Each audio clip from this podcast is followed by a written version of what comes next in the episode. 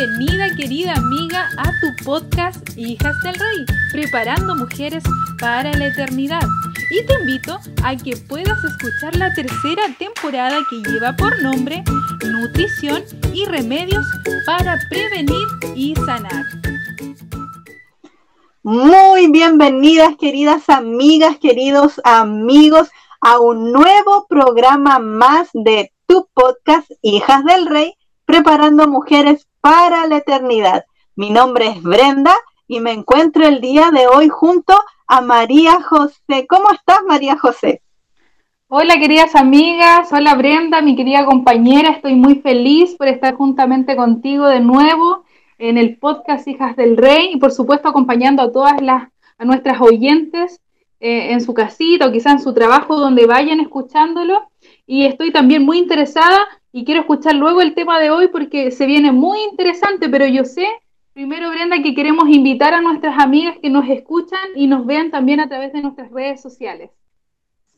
Exactamente, María José, queremos invitarlas a todas ustedes que nos puedan ver a través del Facebook, agrupación Hijas del Rey, y también a través de nuestro canal de YouTube, podcast Hijas del Rey. Pero hay algo más, porque también nos pueden escuchar, ¿verdad, María José? ¿Por dónde? Así es, Brenda, también nuestras queridas amigas nos pueden escuchar por Spotify, una de nuestras plataformas más solicitadas como podcast Hijas del Rey, pero también en Google Podcast y Anchor.fm. Pero también te quiero invitar a que puedas escribirnos a través de Instagram para que puedas solicitar los audios y puedas compartirlos por WhatsApp por aquellas personas que quizás no saben ingresar a las plataformas anteriormente nombradas. Muy bien, María José. Y ahora, por favor, cuéntanos cuál es el tema que vamos a ver y escuchar el día de hoy y cuál es nuestra invitada. Mira, Brenda y queridas amigas, el tema de hoy es cómo cuidar la sobrefermentación. Quizás no sepas de qué estamos hablando, pero Ahí nuestra querida amiga que, estamos, que está invitada hoy día te va a contar. Ella es ingeniera civil agroindustrial y ella es Lidia Rojas. Así que invitamos a nuestra amiga Lidia. ¿Cómo estás? Hola, ¿cómo están? Buenos días. Hola, buenos días. Muy agradecida la invitación que me han hecho. Eh, es un tema, como bien decía María José, poco tocado muchas veces, eh, muy ignorado pero que tiene una gran trascendencia en la salud de todos los seres humanos de este mundo. Así que eh, es un lindo tema que importante que me pidieron y tengo el privilegio de traerlo. Eh, espero poder cumplir con las expectativas.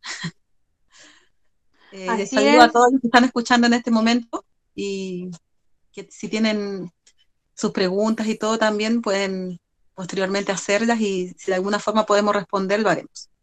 Así es, también estaremos eh, compartiendo al final del programa, ¿cierto?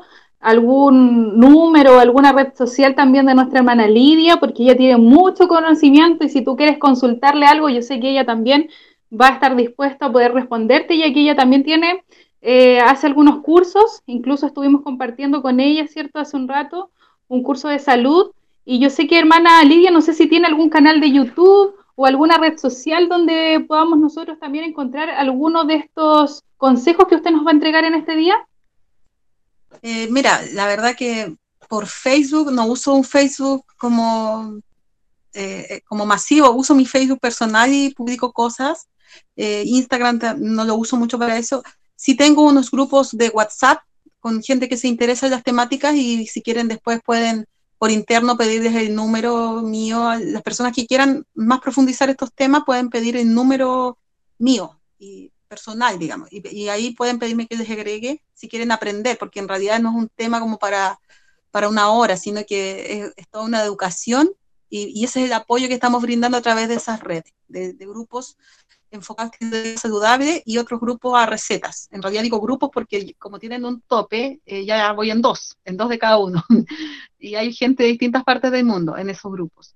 Pero posiblemente después tenga que hacer un tercero de cada uno, ahí veremos, Dios dirá. Pero eh, el primer grupo lo formé hace como unos cuatro años más o menos y ya el año pasado tuve que hacer segundo grupo y tuve que eh, crear de receta y también tuve que hacer segundo grupo este año. Así que porque se confundían un poquito los temas, porque una cosa es la parte fundamento que voy a explicar ahora y otra cosa es practicarlo y ahí es donde muchas veces fallamos.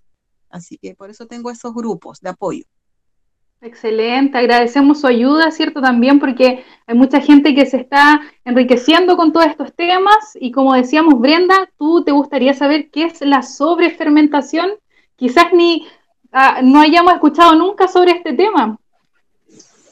Por supuesto, aquí estamos eh, muy atentos, ¿cierto? Con nuestras amigas, ¿verdad? Que nos escuchan y que nos ven a esta hora para poder eh, tomar atención, estar ahí con los oídos bien atentos y poder también anotar. Así que queridas amigas, queridos amigos, si tienen cuaderno, ahí busquen rápidamente, aprovechen ahora de ir a buscar su cuaderno, su lápiz para ir tomando nota de todos estos consejos que nuestra hermana Lidia Rojas nos tiene preparados. Así que, hermana Lidia, muchísimas gracias por tomarse el tiempo, por, por darse este tiempito para poder acompañarnos en el programa del día de hoy. Sea muy bienvenida y comencemos. Tiene todo ahí su micrófono para tener y darnos, ¿cierto?, estos consejos y este tema tan importante. Muchas gracias, muchas gracias por la bienvenida. Eh, bueno, estoy compartiendo aquí algunas láminas para ir guiándome de la forma como les voy a ir explicando. Eh, el tema le pusimos nombre evitando la sobrefermentación de alimentos.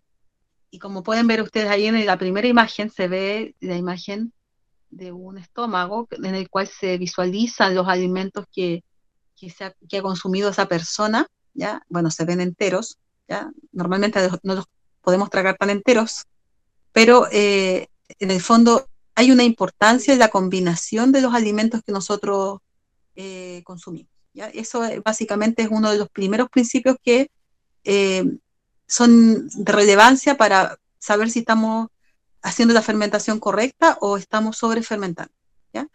¿Por qué? Porque nuestro, nuestro cuerpo produce reacciones bioquímicas. O sea, nosotros al comer nos echamos un alimento a la boca y estamos generando una masa, ¿cierto? Que la mezcla del alimento que echamos a la boca con nuestra saliva va, a formar una masa. Eh, nuestra saliva adiciona eh, ciertas enzimas que son aceleradores de los procesos, ¿ya? son sustancias que nuestro propio cuerpo secreta eh, a través de, de nuestros aspersores que tenemos dentro de la boca. ¿ya? Por ejemplo, tenemos aspersores bajo la lengua y tenemos aspersores por dentro de la, de la boca. Así nosotros nos metemos los deditos, podemos tocar por dentro como unas protuberancias chiquititas, como botoncitos así, y, ahí están esos aspersores. Entonces estos aspersores se activan con la masticación. Si nosotros más masticamos el alimento, eh, más saliva vamos a adicionar a ese bolo alimenticio y eso va a ayudar mucho a lo que es el proceso digestivo de lo que estoy comiendo. Bueno, voy a continuar. Hay, una, hay un consejo de la Biblia que Dios nos dice bien claramente, bueno, le decía en ese tiempo al pueblo de Israel, pero ahora se puede decir que, nos dice a nosotros, eh, yo soy el Señor su Dios. Si escuchan mi voz y hacen lo que yo considero justo y si cumplen mis leyes y mandamientos, no traeré sobre ustedes ninguna de las enfermedades que traje sobre los egipcios. Yo soy el Señor que les devuelve la salud. Eh, sabemos que aquí puede haber mucha gente escuchando que no haya ido nunca a la Biblia y no sabía que la Biblia tocaba ese punto. Eh, en el tiempo del Antiguo Testamento, cuando el pueblo al cual Dios le dio un mensaje especial y, que aceptó a Dios, el pueblo en ese tiempo eh, judío, hebreo, hebreo, ¿cierto? Ellos quedaron por, una razón de, de, una hambruna que hubo. Uno de los miembros de la familia Jacob se fue a Egipto y tuvo allá un gran cargo, José, no sé si han visto, a lo mejor algunos han visto las teleseries de José o de Moisés, pasaron los años, pasaron como 400 años, y creció esa familia, ¿ya? Porque después toda la familia de José llegó allá por, por el hambre a buscar comida, y quedaron allá. En ese tiempo José era muy considerado por el faraón, porque él predijo la hambruna que iba a haber y ayudó, ¿no es cierto?, por inspiración de Dios. Bueno, este, esta familia quedó ahí instalada y empezó a crecer en Egipto y empezó adoptar las costumbres de Egipto en cuanto a los hábitos de comida, ¿ya? Entonces, cuando llega un momento en que Dios saca a ese pueblo, ya que también está registrado en la Biblia, eh, Dios les dice que si escuchan su voz y hacen lo que Dios considera justo y cumplen sus leyes y mandamientos, no va a traer enfermedades sobre el pueblo que sí tenían los egipcios. ¿ya? Es bien importante este punto porque los egipcios, eh, registros antiguos, señalan de que tenían muchas enfermedades. De hecho, hay registros de cáncer y de enfermedades actuales que tenían los egipcios por sus hábitos de alimento. Entonces, eh, en cambio, el pueblo de Israel no, ellos tenían una salud mejor sobre todo cuando salieron de Egipto, porque cuando estaban en Egipto sí se enfermaban de lo mismo porque comían similar. Pero cuando salieron ya empezaron a adoptar esos hábitos que Dios les dio, empezaron a tener mejor salud. De hecho, anduvieron 40 años vagando en el desierto y ahí no había hospitales donde podían llevar a los enfermos, ¿ya? Y, la mayoría sobrevivió. Quizás algunos, por razón de fuerza, tuvieron que hacer la dieta que Dios les estaba dando en ese minuto. No querían tal vez en su corazón, pero era lo que había nomás, ¿ya? Pero Dios le dijo eso, o sea, esa era la promesa. Y Dios a nosotros nos dice lo mismo. Él nos ha dejado leyes, leyes no solamente de la Biblia, no solamente eh, en cuanto a lo que es moral, sino que leyes para nuestro bienestar físico. Y de hecho, muchas de las de Dios están, están escritas en nuestro propio sistema. Eh, leyes bioquímicas, leyes microbiológicas, leyes de anatomía fisiológica. Dios nos ha dejado leyes plasmadas en cómo funciona nuestro cuerpo. Y nosotros si respetamos esas leyes vamos a tener grandes beneficios y no vamos a tener las enfermedades que comúnmente tiene la sociedad que no conoce de esto. ¿Ya? Hay, hay, un, hay una escritora, Ellen White, que Patriarcas y Profetas, ya en la página 526, eh, nos dice lo siguiente, y es bien importante esto, eh, tomarlo en cuenta. La verdadera temperancia nos enseña a abstenernos por completo de todo lo perjudicial y a usar cuerdamente lo que es saludable. O sea, primera decisión que yo debo tomar en mi vida si quiero que mi cuerpo se restaure o que mi cuerpo no se enferme si es que no tengo enfermedad es abstenerme por completo de todo lo perjudicial. Y ahí la lámina lo grafica muy bien. Todos los alimentos procesados, refinados, alto en azúcar, ¿cierto? Eh, lo, fácil, digamos. Este, este tipo de alimentos debemos nosotros abstenernos. Y en cambio, sí debemos usar los alimentos saludables, pero de una forma cuerda, de una forma que sea eh, con temperancia, con equilibrio. La salud realmente está al alcance nuestro. ¿Ya? Tenemos que usar un principio que es lo que te estaba mencionando recién, el equilibrio. Hay un pasaje de la Biblia que dice, solamente esfuérzate y sé muy valiente, le dice Dios a Josué cuidando de obrar conforme a toda la ley que mi siervo Moisés te mandó, y no te apartes de ella ni a la derecha ni a la izquierda, para que seas prosperado en todas las cosas que emprendas. Hay un principio aquí muy importante considerar, que en todos los ámbitos de, en todos los ámbitos de nuestra vida, nosotros tenemos que vivir en el equilibrio, ¿ya? Y en el comer no se, no se escapa de, de este principio, vivir en equilibrio.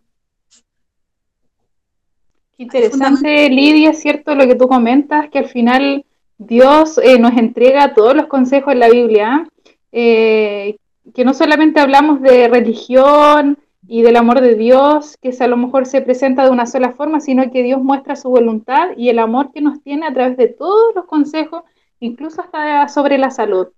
Exactamente, eso es la buena noticia, que la palabra de Dios no es un tema de formas, no es un tema de, solamente de, ciertas cosas religiosas de la, de digamos, de las religiones, valga la redundancia, sino que son eh, principios prácticos que podemos tomar todos aquellos que la leemos con un buen espíritu, o sea, pidiendo a Dios que te abra la mente para entenderla, ¿ya? Y aquí también eh, Dios nos dio hasta la dieta, ya nos dio la dieta en el Génesis 1.29.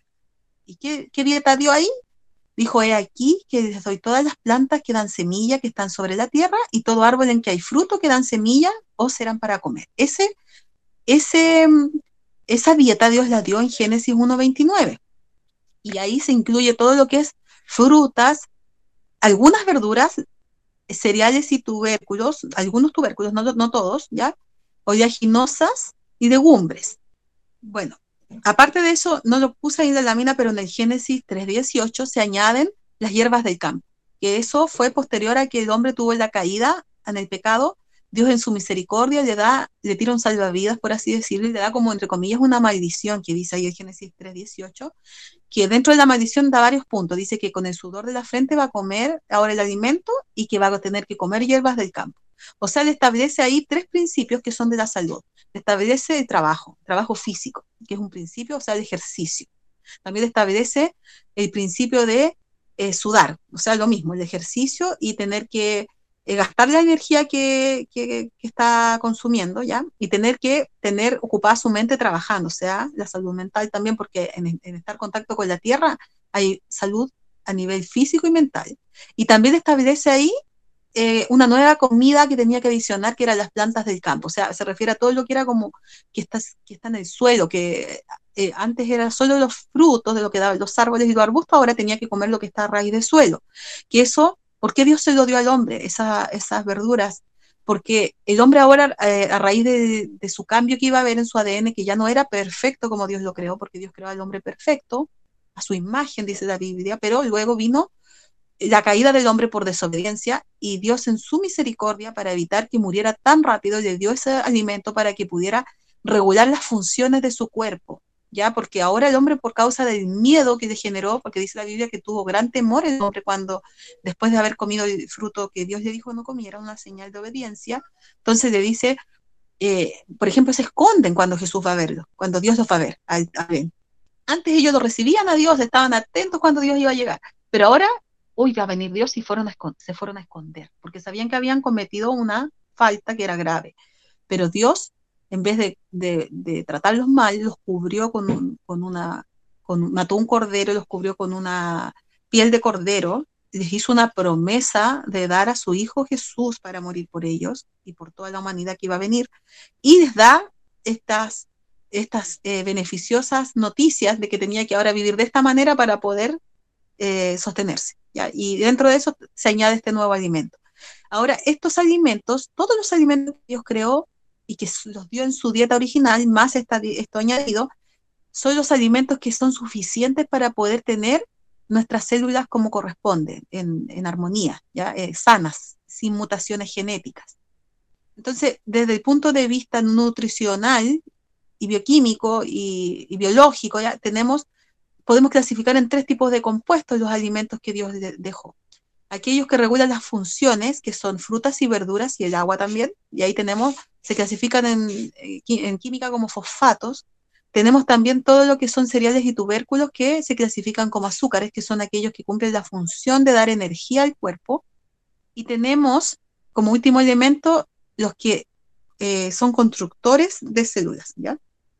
¿Por qué? Porque nuestro cuerpo fabrica, es fábrica de proteínas, eh, tenemos muchos aminoácidos de los, de los aminoácidos que tiene que tener el cuerpo, pero hay ciertos aminoácidos que son los llamados esenciales que tienen que sacarse de la dieta. Y hay alimentos que son más altos en, estos aminoácidos, que tienen más proporción, que se llaman los eh, constructores. ¿ya? El grupo de, en este caso del grupo vegetal, tenemos oleaginosas y legumbres. Esos son los más proteicos del grupo vegetal. Yo acá me voy a enfocar en enseñar una dieta vegetal, porque eh, estamos en tiempos de pandemia donde nuestro cuerpo tiene que ser purificado. Si nosotros queremos realmente eh, honrar a Dios con nuestra vida y queremos realmente tener unas defensas buenas para enfrentar una amenaza como un virus o cualquier otra bacteria que van a venir en el futuro porque las enfermedades zoonóticas están recién empezando. Estaba ya predicho que iban a venir enfermedades zoonóticas, puesto que se ha alterado todo el ecosistema Y, ya los virus, bacterias que están en los animales están pasando al ser humano y de hecho también porque no se respetan las carnes puras e impuras también. Bueno, entonces ya sabemos que, por ejemplo, vino el coronavirus, eh, que no sabemos bien el origen, hay muchas teorías, pero finalmente ya está, existe, y si es que, ah, eh, si es que a toda la gente le da eh, y no todos se enferman graves, puede ser porque tal vez haya mala estadística o porque tal vez muchos tengan buenas defensas. ¿ya? Y en cambio, sí hay otros que se complican mucho. Entonces, tiene mucho que ver con el consumo o no de carnes y de productos derivados animales. Por eso que me voy a enfocar en, explicar el equilibrio con una dieta basada en, los alimentos que Dios dejó en la tierra. ¿ya? ¿Cómo iría este equilibrio? Les hablaba yo de un equilibrio. Aquí hay un sencillo, pero a la vez profundo plato equilibrado, que sería el plano conceptual que tenemos que tener en nuestra mente para poder alimentarnos. Por el lado Lidia. Mira, quiero eh, invitar a las amigas en este momento, disculpa, que puedan escribir esto, porque yo encuentro que esto es esencial poder comprenderlo para poder hacer nuestro plato equilibrado todos los días. A veces nos preguntamos, ¿cómo puedo equilibrar todo esto? Eh, ¿Cómo solamente puras verduras? ¿O tengo que mezclar con otras cosas? Por eso es importante lo que tú vas a nombrar ahora y invito a nuestras amigas que puedan tomar su lápiz y papel y puedan anotar esta información. Ok, y también le pueden sacar pantallazo al video si lo están viendo en, en Facebook. Si no lo están viendo por Facebook, pueden buscarlo en Facebook para poder ver las láminas, ¿ya? Bueno, tenemos un plato aquí, una imagen que al lado izquierdo tiene la mitad de este círculo que se ve son los alimentos reguladores de función que les mencioné antes, los alcalinos, ya que tienen pH alcalino. ¿Qué, qué significa eso? Que tiene un pH que va del 7 hacia arriba. ¿ya? Y tenemos otro, otro montón de alimentos que tienen un pH ácido. ¿ya? pH bajo el 7. ¿ya? Eso en el lado derecho. Entonces tenemos, en el lado derecho tenemos dos tipos de alimentos. Los energéticos que les mencioné, cereales y tubérculos, y los proteicos. ¿ya? Ahí donde, donde clasificaría eh, la bebida gaseosa, dónde clasificaría eh, la barra de chocolate eh, trencito no clasifica porque no está dentro de la dieta y de lo que nuestro cuerpo reconoce como alimento. Entonces, ¿qué pasa cuando nosotros le damos a eso otro tipo de alimentos industrializados y creados, formulados por el hombre? Empieza a generarse un descontrol y una mutación de nuestro, nuestro ADN celular, porque es un alimento que no reconoce el cuerpo. Pero en cambio estos otros que les estoy mencionando, el cuerpo sí los reconoce porque son los que alimentan el ADN. El ADN de hecho está formado por estos tres componentes, ¿ya? Por fosfatos, eh, azúcares y eh, bases nitrogenadas, que son las proteínas. La estructura química de las proteínas eh, son bases nitrogenadas.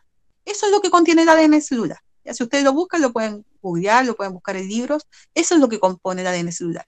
Y también lo componen estas mismas proporciones que yo les estoy eh, mencionando. La mitad del ADN celular es eh, fosfato, un 30% azúcares y un 20% eh, bases nitrogenadas. Bueno, los alimentos que son azúcares y bases nitrogenadas tienen pH ácido, como les mencionaba, y dos otros alcalinos. ¿Qué, pH necesita nuestro organismo? Eso es súper importante tenerlo claro. Nuestro organismo necesita consumir alimentos que en promedio, que la masa alimenticia den un pH 7 o 7 y, medio. ¿Por qué? Porque nuestra sangre tiene un pH 7.4.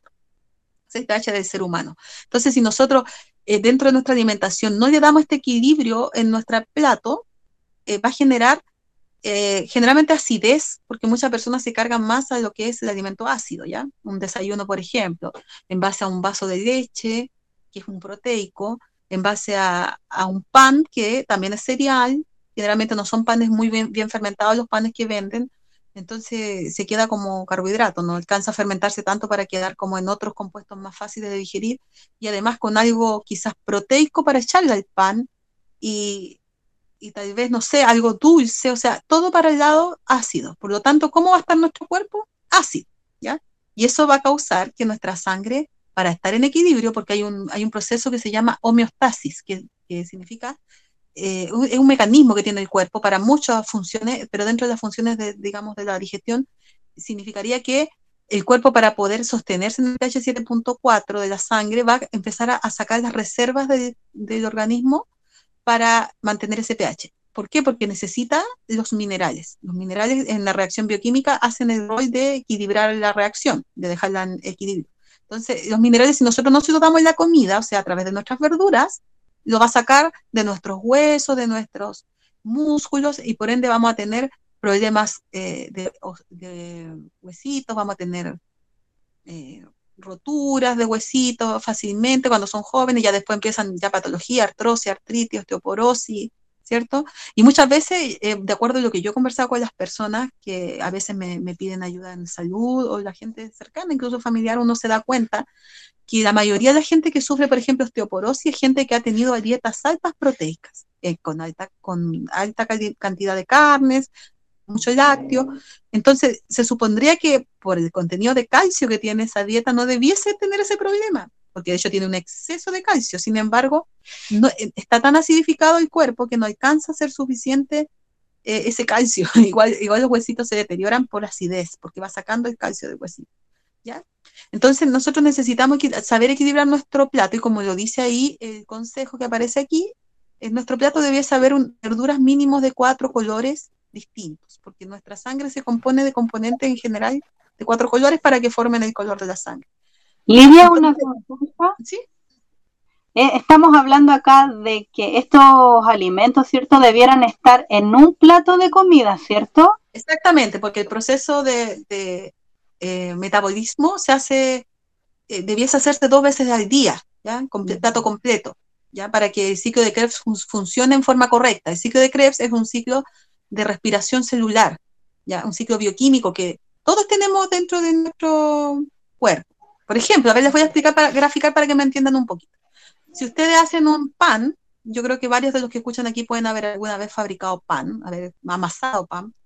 Esa masita eh, se mezclan ingredientes, ¿cierto? Se tiene, eh, se puede hacer pan con harinas solamente aparte de, de, azúcares, pero también se pueden agregar harinas proteicas si uno quiere, y agüita que vendría siendo lo, el, grupo de, de los fosfatos, de los alcalinos, y eso se agrega en esa masita, se mezcla y se deja levadura, ¿cierto? Y eso se deja fermentar en una temperatura adecuada y por un tiempo, ¿ya? Entonces lo mismo sucede en nuestro cuerpo. Nosotros armamos una masita y nuestro cuerpo también tiene levaduras, tiene microorganismos adentro. Entonces eh, también tiene una temperatura y todo. Si nosotros eh, no le damos todos los componentes que se requiere para esa digestión, eh, va a estar funcionando mal. Y si yo se lo doy, por ejemplo, en la mañana le di un tipo de componente, al almuerzo le doy otro, y no le doy todos en un conjunto, va a haber una carencia nutricional, va a haber un problema para digerir todo ese montón de masita. ¿ya? Entonces, cuando, eh, si yo pretendo dárselo en otro horario, no es lo mismo, es como si yo quisiera eh, hacer, hago mi pan y, ay, me olvidé echarle el azúcar, se lo voy a echar cuando está la mitad de deudado, no, no, no sirve, ya, ya el proceso está, incluso más lo voy a echar a perder porque voy a cortar el proceso de fermentación. Y todo el mundo que hace pan sabe eso, que si vais a meterle las manos a la masa cuando está subiendo, ¿qué pasa? Se va a bajar, ¿no? Eso sucede también con nuestro cuerpo. Una, ¿Mm? consulta. Em, ¿Esto lo debemos repetir en las tres comidas del día o solamente esto es como un, porque yo lo veo a lo mejor como un plato de almuerzo? Mira, la principal comida del día es el desayuno. ¿ya? Sería ideal que se consumiera el desayuno. Pero también hay, podría consumirse desayuno con frutas y pan. Pero eso lo vamos a hablar un poquito más adelante. Lo importante es que sean dos comidas del día, eh, ojalá fueran las más importantes, desayuno y más contundente y almuerzo, que sean completitas y que sean en equilibrio. ¿Cómo yo podría saber si estoy comiendo en equilibrio? Debiese después tomar el pH a las cuatro horas después, ¿ya? ¿Cómo se pueden conseguir esas cintas de pH? Bueno, en lugares donde venden productos químicos, eh, de estos lugares donde venden productos para piscinas, es una de las, de las formas de adquirirlo. Lo otro es encargarlo por estas plataformas de, para comprar por, a China, por ejemplo. Yo, yo así los he comprado, muy económicos. Se demoran, pero, pero llegan. Entonces esas cintitas tienen colores y uno se puede tomar el pH ya sea en la saliva o en la orina, eh, cuatro horas después de comer. Entonces ahí uno va a saber si lo que comió tiene un equilibrio o no. Ya, si, si se cargó mucho para una parte es porque va a salir ácido, va a salir, puede salir en 6, por ejemplo, o en 5 incluso. ¿Ya? Porque el pH 7 es el equilibrio y el 6 vendría siendo 10 veces más ácido que el 7, puesto que es una medida de antilogaritmo. Tiene un, matemáticamente la fórmula eh, es, eh, un, es un antilogaritmo de, de ion hidrógeno. Entonces, el 6, digamos, 10 veces más ácido que el 7 y el 5 es 100 veces más ácido. Yo he visto muchos exámenes médicos de gente que tiene cáncer que tienen pH 5 o, pH 6 también, pero más con pH de tirado para el 5, 5 y medio, porque el cáncer de hecho se, desarrolla en pH ácido. Entonces, si yo no quiero que, que, me agarre el cáncer o si tuve eh, familiares con cáncer y tengo la propensión genética, con mayor razón tengo que ser muy cuidadoso en mantener una, una dieta que mantenga el equilibrio de mi sangre. Entonces, mi, mi, orina debería estar en 7 y mi, mi, saliva en 8. ¿ya? Ese es el parámetro para poder saber si estoy equilibrando bien mi plato. Ese es un punto.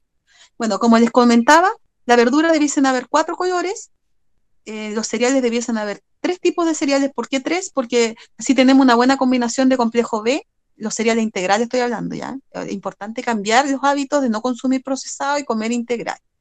Y aprender a cocinarlos, porque requieren un remojo. Pero hay muchas maneras de consumirlos, no solamente a también pueden ser en tortillas, en panqueques, que uno puede armar eh, con harinas de los cereales, panes, puede hacer sopas y agregarle harinas también, eh, distintas formas en realidad. Eh, ahí va la creatividad de, la persona que está en la cocina, en su, pequeño laboratorio, en su casa, para que haga uso de, lo que Dios nos ha dotado a todo, que es una capacidad de, poder crear nuestro alimento. Y tenemos también dos proteicos que debiesen haber. Dos proteicos, eh, estoy hablando acá de los alimentos em, integrales, de los alimentos veganos, ¿ya? vegetarianos. O sea, estamos hablando de yaginosas y de legumbres dos tipos, pero solamente en un 20% de mi plato, que es esto eh, es, fuera de lo que se hace comúnmente, que cuando uno no conoce esto, ¿qué suele hacer? Dos veces a la semana el plato de legumbre, unas cuantas veces pueden ser oleaginosas si es que están en la dieta y en exceso. Entonces ahí es contraproducente porque son muy ácidos, generan mucha acidez, no se pueden metabolizar bien y cuando y hay días que no le doy lo que el cuerpo necesita. Entonces me va a faltar cuando, se requiere no está y se lo doy en exceso cuando no, no necesito tanto. Entonces al final se produce ahí un desequilibrio también y un exceso de acidez. Entonces tenemos que aprender a utilizar, las legumbres se pueden mantener, legumbres cocidas, por ejemplo, congeladas y uno sacar su porción o refrigeradas para varios días y hace, qué sé yo, eh, guisadas, eh, pueden ser eh, en sopitas, pueden ser en pastas también, hay, hay hartas recetas de humus, de pastas de, los porotos o guisantes, ¿ya?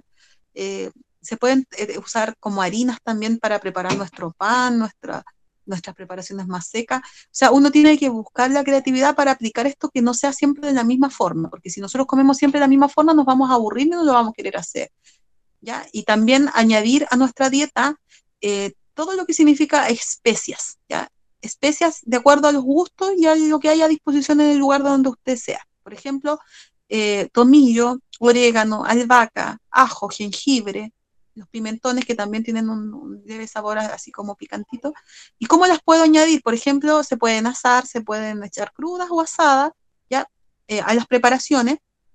Puedo aprovechar cuando preparo mi pan o preparo alguna preparación al horno de hacer ajos asados, pimentones asados, si no lo puedo hacer al sartén. Y también podría eh, utilizar todas estas especias para eh, hacer frasquitos de aceites, que, aceite de oliva idealmente que tenga especias. O otro tipo de aceite eh, saludable que, también hay maravilla o girasol que le llaman en algunos países. Pero idealmente el de oliva es mejor. Pepa de uva también un poquito mejor que, otros, pero no, el mejor es el de oliva. Entonces se, pone eh, dentro del aceite, se echan especias y se, cierra el frasquito y eso va a dar como sabores, así como tener sabores, o se pueden poner en una cusa también, y uno puede tener para alinear sus eh, comidas, y darle un saborcito rico para hacer preparaciones horneadas también nos sirven, y darle un sabor rico, y además de eso nos ayudan a controlar en nuestros microorganismos patógenos, porque tienen eh, propiedades súper buenas en ese sentido las especies. Entonces, nos contribuyen a, poder em, comer de una forma saludable, pero a la vez atractiva. Y ahí también un, un, tips que les puedo dar, que se lo he dado a gente que ha dejado la carne, por ejemplo, que comía mucha carne y están dejando o la han dejado, es que eh, haga sus verduras asadas, por ejemplo, y le ponga los mismos eh, menjunjes, decimos aquí en Chile, los mismos eh, como preparaciones que le echa la carne. Por ejemplo, si la, adobaba con mostaza, aunque no es tan recomendable la mostaza, pero puede ser una mostaza natural un poquito, o si le, echaba jugo de limón y las especias que les mencionaba, eh, eh, puede agregar todo eso, ajo, y, de, un, de adobe, las, adobe las verduras antes de asarlas, por ejemplo, el, zapallo italiano, la, berenjena, ¿ya? los champiñones, todo eso se puede consumir eh, asados en el horno, bueno, bueno, una parrilla, qué sé yo. Entonces, esas son formas de, añadir las verduras que no son solamente en ensaladas, porque también hay que considerar que de acuerdo a la región donde uno vive, a la edad que tenga la persona que va a comer, ¿ya? Eh, a la actividad física que tenga, es como tiene que comer.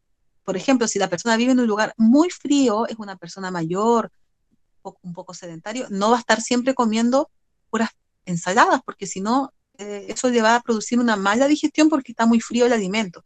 De hecho, una de las recomendaciones que se, que se da para poder tener un buen proceso digestivo y preparar las paredes estomacales para recibir los alimentos del día es que en la mañana uno consuma agua tibia. Cuando uno se levanta, dos vasos de agua tibia, o tres, algunas personas pudieran, pero partir con uno si es que nunca lo ha hecho, ya uno y ir agregando de a poquito la cantidad, aumentando hasta dos vasos grandes, de agua tibia, tibia calientita, pero no que queme, ¿ya?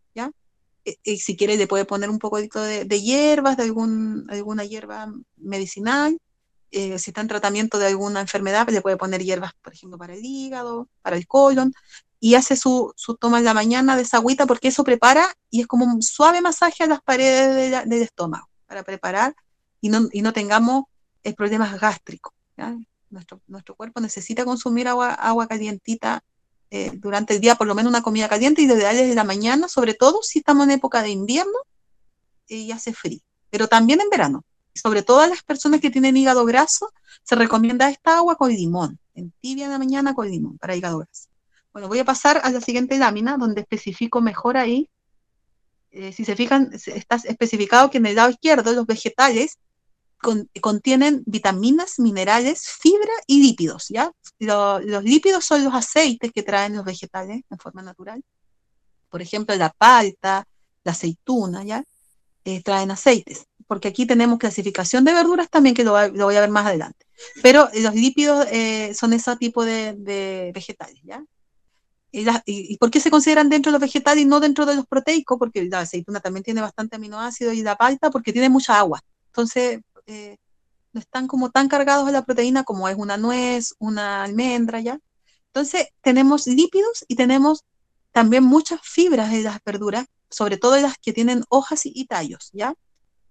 Hojas, estamos hablando aquí de, la lechuga, la acelga, eh, espinaca, hojas de, de la apio cuando está fresquito idealmente, incluso las hojas del rábano, las hojas de la remolacha o betarraga, ¿ya? Todas esas hojitas, berros, eh, rúcula, todo eso se consideran hojas, porque de hecho son hojas. Ya también están ahí las algas. Las algas también son como hojas, pero son del mar, ¿ya? que también son alimentos súper nutricionales y que tienen mucha fibra. Entonces, la persona que quiera, por ejemplo, hacer una dieta, eh, no, hacer una dieta, sino llevar un estilo de vida en su dieta para bajar de peso, para estar en peso regular, debiese tener mucha hojitallo en su plato y, no tanto otro tipo de verduras que son más azucaradas como la zanahoria o la betarraga. Eso de, hecho se recomienda que vaya una de las dos en el plato. ¿ya? También se pueden consumir las verduras como extractos, pero que no sea solo extracto. O sea, ejemplo, yo voy a comer mi almuerzo, me tomo un extracto 20 minutos antes idealmente para que el líquido 20, o 30 minutos antes para que el líquido sea digerido primero, porque si no el, estómago tiene que secar el, el, bolo alimenticio y le va a costar más. Entonces lo consume primero, no le va a dar sed al almuerzo porque ya va a haber consumido el líquido antes y además se recomiendan dos litros de agua diaria. Entonces eso se distribuye fuera del horario de comida, ¿ya? Para que haya una buena masa alimenticia. No hay una masa perjudicial a nuestro cuerpo, ¿ya? Entonces, luego de eso, eh, eh, toma su extracto, pero igual dentro de su preparación deben venir verduras por la fibra, ¿ya? Porque es importante la fibra. Entonces, no, si bien, por ejemplo, en un tratamiento de enfermedad se recomienda adicionar los extractos y la verdura igual al 50%, pero ya cuando uno no está en tratamiento puede reducir un poquito el 50% de verdura si es que consumió su extracto, o sea, que, pero que, eh, ¿cómo se voy, a medir si estoy bien o mal? Midiéndome mi pH. Si mi pH me está dando 8, está muy, muy alcalino, perdón, y significa que estoy comiendo exceso de verdura. Y ahí puedo reducir un poquito las cantidades. Pero en general, la mayoría de la gente necesita consumir más verdura. O sea, el extracto como que es un extra, ¿ya? Extracto de 200 ml se recomienda más o menos, 300 en el caso de las personas con patología, ¿ya? Unos dos al día en el caso de las personas enfermas que están en tratamiento y un extracto diario para los que están más estables, ¿ya? Entonces, eh, tenemos eh, las verduras ahí, ya dijimos cuatro colores, y dentro del lado derecho tenemos ahora cereales y tubérculos, ¿ya? Cereales y tubérculos, ¿qué tenemos en cereales? Tenemos todos los cereales con gluten, que principalmente es el trigo, y algunos que tienen unos compuestos parecidos al gluten, que en realidad no es gluten, que es la avena, la cebada y el centeno, el famoso TAC, que, lo conocen muy bien las personas celíacas que tienen que evitar el TAC, trigo, avena, cebada y centeno. Esos cereales han, tenido manipulación, sobre todo el trigo, ha tenido manipulación eh, genética, ha sido tocado el trigo. Entonces eso significa que ya no es como Dios lo dejó, por lo tanto es un producto que tiene proteínas muy de difícil digestión y por eso que causa perforación intestinal, la permeabilidad intestinal, genera problemas en muchas personas. Algunas ni siquiera se dan cuenta que tienen eh, que ese alimento es agresivo para ellos porque lo ven como normal consumirlo, pero cuando lo dejan se dan cuenta que muchos problemas que tienen, alergias, qué sé yo, ya no las tienen porque dejaron el trigo. Entonces, si usted quiere saber si es, un alimento agresor para usted, tiene que dejarlo. Un mes, por ejemplo, y va a haber quizás diferencia en su digestión, hasta en su mal genio, hasta en su depresión, ¿ya?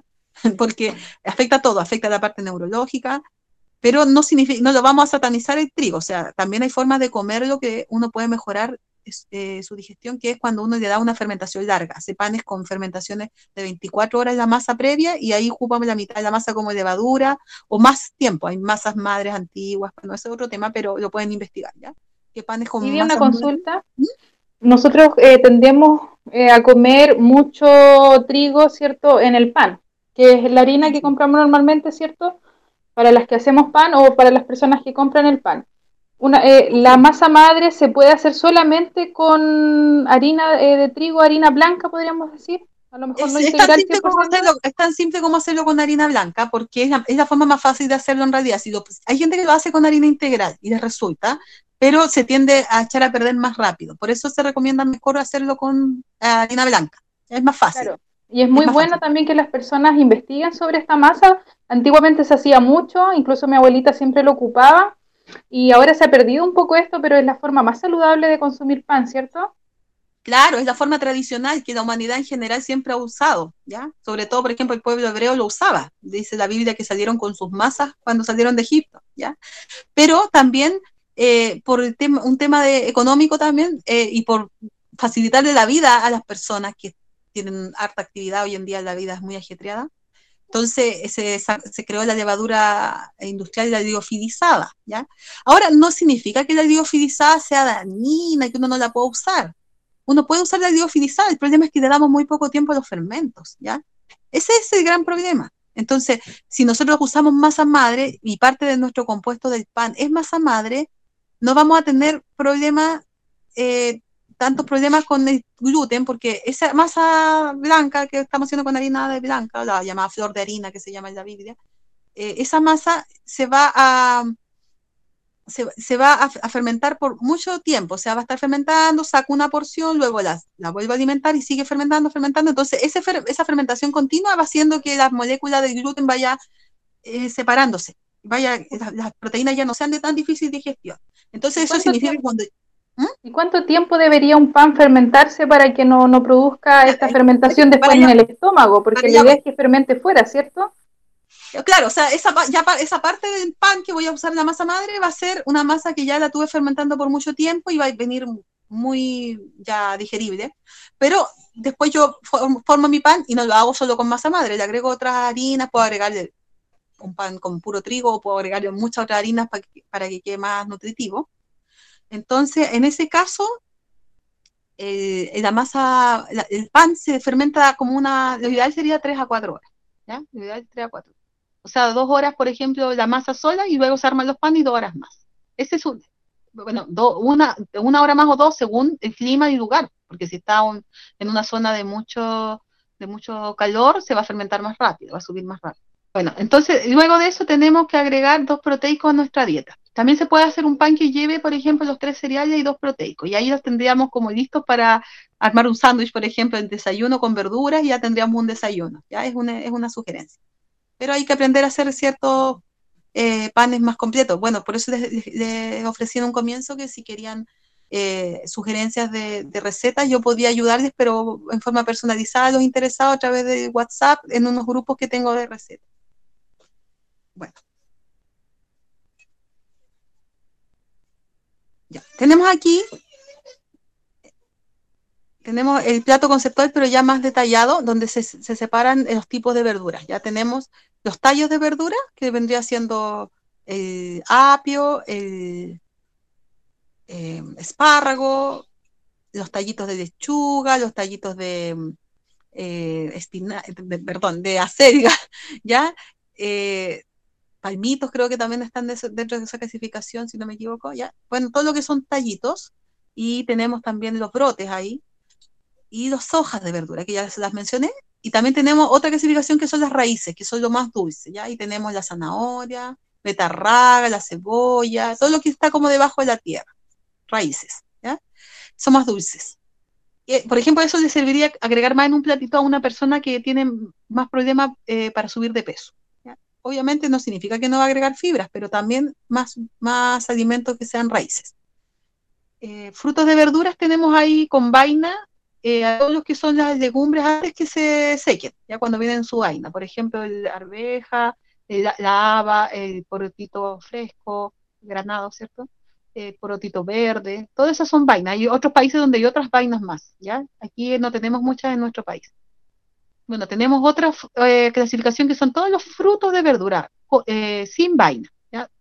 Tomate, palta, aceituna, berenjena, pepino, eh, eh, este zucchini, zucchini que le llaman, que es el zapallo italiano, ¿ya? Tenemos muchos ahí, limones, bueno, todo lo que crece como, como fruto de los árboles. Y también tenemos otro que son las flores, ¿ya? Dentro de las flores tenemos el coliflor, la, el brócoli, la alcachofa, ya que esos tienen componentes generalmente bastante calcio, y, tienen componentes que ayudan mucho a la parte emocional, a estar más contento, más tranquilo, así como cuando las flores, acordémonos que las flores nos alegran la vida al mirarlas, así mismo en la comida, ¿ya? Es un tip. Entonces, en el lado izquierdo, lado escalino, tenemos todas esas opciones, ¿ya? La idea es que cada persona pudiera hacerse una lista de todas las verduras que tiene acceso en su lugar y en una temporada. Entonces, para que no deje fuera nada, o sea, hoy día como coliflor morado, otro día como berenjena, qué sé yo, pero añado distintos colores y distintas variedades, no siempre la misma ensalada de tomate, aquí es típico en Chile, que uno va a pedir una ensalada y te traen tomate, lechuga y cebolla, ¿ya? Es como eso nomás. Entonces, no, tenemos que echar mano de todo lo que hay en los mercados, ¿ya? Y en el lado derecho tenemos todo lo que son los tres cereales que ya lo expliqué, ah, no, no, no expliqué, quedamos a media ya íbamos los cereales con gluten. Luego de eso vienen los cereales sin gluten, que tenemos ahí arroz, maíz, eh, quinoa, amaranto o kiwicha, que le llaman en otros países. Em, tenemos ahí, dije arroz, maíz, eh, amaranto, kiwi, eh, kiwicha, quinoa y avena también tenemos, que es bastante fácil de, adquirir. Idealmente que sean integrales estos cereales, ¿ya? Y también requieren un remojo previo para antes de cocinarlo y el lavado, ¿ya?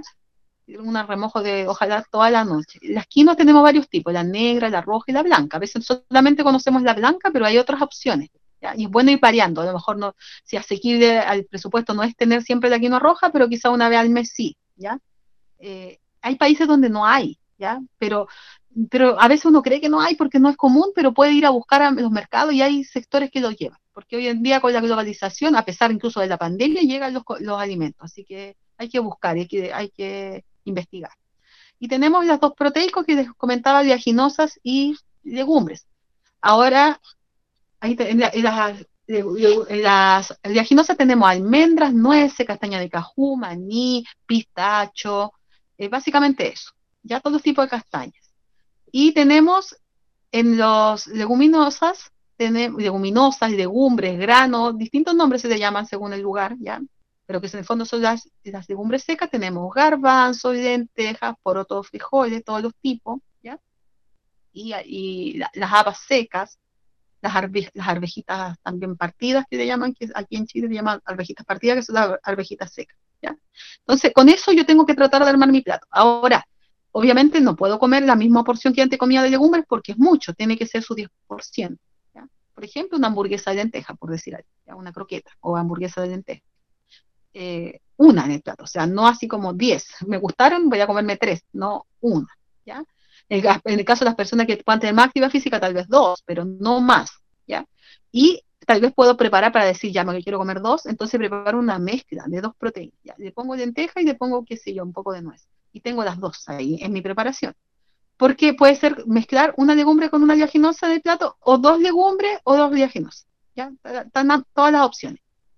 Ahora, si la persona tiene exceso de proteína en su cuerpo, lo cual se puede ver en un ácido úrico muy elevado o un cáncer, ahí es bueno sacar incluso este grupo proteico por un periodo, qué sé yo, 30 días, para equilibrar el pH. ¿Y, se, y, qué se hace en vez de eso? Se come la mitad, de, la mitad del plato con el grupo de vegetales y la otra mitad con el grupo de cereales y tubérculos. En tubérculos, aquí por lo menos en nuestro país tenemos acceso a la papa y el camote, mm, de forma más fácil.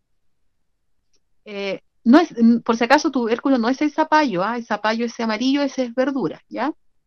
Entonces tenemos eh, acceso a esos dos principalmente y en forma muy difícil, pero a veces encontramos la yuca, que la traen de afuera, la mandioca, que le llaman en otras partes, que también es, bien rica. Es más durita la, mandioca, ¿ya? Eh, bueno, en otros países hay otros tipos de papa, hay más tipos de papa, la papa amarilla, la papa negra, y ahí hay más opciones también. Pero la, ideal es que sea un poquito, o sea, que sea de ese 30%, sea un poquito de ese, que no necesariamente tienen que ser todo el tiempo estarlas cocinando, porque pueden usarse las harinas también, como les explicaba. Y los cereales tal vez se pueden cocinar juntos. Por ejemplo, típico, eh, en mi casa, nosotros preparamos eh, arroz con quinoa, arroz con amaranto, ¿ya? Eh, también dentro de las preparaciones de cereales, a veces hacemos un, todo, ponemos dos tipos de cereales con la, legumbre, por ejemplo, ¿ya? Supongamos lenteja, quinoa roja y un poquito de avena, y eh, como almidón va la papa, ya que sería el tubérculo, va en, la ensalada, y, nos faltaría un proteico, ya le, ponemos un poco de nuez al plato y más las verduras, y comemos ensaladas con eso y ya tenemos un plato completo, ya es un ejemplo. Pero obviamente la lenteja en proporción, no es un exceso. Bueno, Vamos a seguir. Eh, aquí explico algo, eh, no voy a profundizar mucho en esto, ¿ya? pero este es el sistema básico de Pissinger, ya que es un, el sistema que tiene alrededor las células, cada célula de nuestro cuerpo, cada, cada órgano, cada tejido de nuestro cuerpo está formado por células. ¿ya? Eso es algo bien básico que la mayoría lo saben. Pero cada célula es el compuesto, la maquinaria más compleja que tiene, que hay, que existe, ¿ya? Y dentro de esa célula, bueno, tenemos muchas partes que aquí en el dibujo se ve, pero el, metabolismo celular, eh, lo que hablaba primero, el ciclo de Krebs, va a generar como, como resultado, genera CO2, colesterol, residuos metabólicos, ¿ya? CO2, agua, ATP, que es la energía, ¿cierto? Bueno, todo ese, ese metabolismo se hace todos los días de nuestra vida, desde que nos empezamos a formar en el vientre de nuestra madre. Se, empieza, se hace ese metabolismo celular a diario y está directamente ligado al sistema central, ¿ya? Y eso nos envía, después eh, nos envía la sangre para poder hacer trabajar el pulmón, el hígado, el riñón, ¿cierto? Todos nuestros órganos. O sea, eso ocurre en todos nuestros órganos. ¿Qué pasa? Que, que cuando nuestro metabolismo está muy cargado de ácido, se produce un, que se ensucia eso, ¿ya? Y no se ve así como se ve en el dibujo, sino que eso se ve así como, como lleno de, una costra de, de residuo metabólico. ¿ya? Acidez, acidez. Está el residuo a veces tanto que nuestro cuerpo tiene que tratar de sacarlo por otros medios que no es los órganos depurativos, ya, nuestro hígado, porque a veces está nuestro hígado ya con grasa y ya no está haciendo el nuestro intercambio de gases como corresponde, nuestro riñón está fallando. Entonces, ¿qué pasa? Que ahí las células eh, igual tienen que tratar de eliminar todas esas toxinas. A veces no, tenemos activado nuestro sistema, linfático porque no consumimos los minerales que lo activan. Ya por eso es importante eh, los extractos, lo que hablé de antes, porque los extractos activan el sistema linfático, activan la linfa, que es un mecanismo de eliminación de toxinas. Entonces, cuando no tenemos activado nuestro, nuestra linfa, tenemos hay nuestro organismo inerte, viviendo de una forma que las defensas no funcionan, el pobre cuerpo no haya por dónde eliminar y empieza a generarse protuberancias, pústulas, eh, materias en el cuerpo que salen a veces, por ejemplo, en forma interna en, el ano, ya típicos así como pústulas de, emergencia que tienen que ir a operar una persona.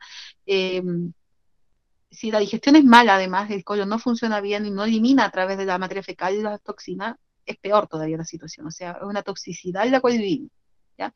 Que se manifiesta de muchas maneras, por ejemplo, con el exceso de hongos, ¿ya? Hongos en el cuerpo, em, mal olor en, la boca, eso es mala digestión. Eso se, cuando hay mal olor al despertar es porque hay una sobrefermentación. Y ahí vamos al tema de la sobrefermentación que lo voy a tocar un poquito más adelante. Bueno, se nos genera toda una, eh, eh, una suciedad en nuestras células que a la larga van intoxicando nuestros órganos y aquí llegamos a la enfermedad y al colapso total. Muchos enfermos van por una cosa al hospital y terminan colapsando completo. Y es muy común que la muerte sea por falla eh, de todo el sistema, por así decirlo. ¿ya? Llegar a ese punto y morir ya porque fallaron todos los órganos en paralelo, porque los órganos no se dañan por sí solo uno, sino que es una, es una red, es, un, es un sistema, ya no somos, no somos un riñón o un hígado, no somos un todo. Bueno, hay una, un consejo en la Biblia que dice en esté 10, 17. Bienaventurada tu tierra cuando tu rey es hijo de nobles y tus príncipes comen a su hora. Mira qué importante, comer a su hora, en horario regular, para reponer sus fuerzas y no para embriagarse. O sea, acá está hablando de comer para embriagarse, no está hablando de beber para embriagarse. Es importante eso, porque nosotros a través de la comida también podemos estar embriagados. ¿Ya? Entonces hay, un, acá hay un libro que se que dice, a veces no combinan los distintos alimentos que llegan al estómago y como resultado de ello fermentan. Bueno, siempre fermentan, pero de fermentan más, ¿ya? Esto provoca muchos trastornos estomacales. Aliméntese con comida sana y a intervalos regulares, no llene el estómago con una gran variedad de alimentos en una sola comida. O sea, ¿a qué se refiere acá? Ustedes pueden decir, pero ¿cómo? Usted recién dijo que mezclemos una legumbre con un este, y son muchos, pero es que son en poquitas cantidades cada uno. O sea, no es que usted va a llenarse con una platada de poroto y luego le va a poner un jugo de fruta, o sea, no, son porciones pequeñas que forman un todo de un alimento, es un arte de armar algo, ¿ya?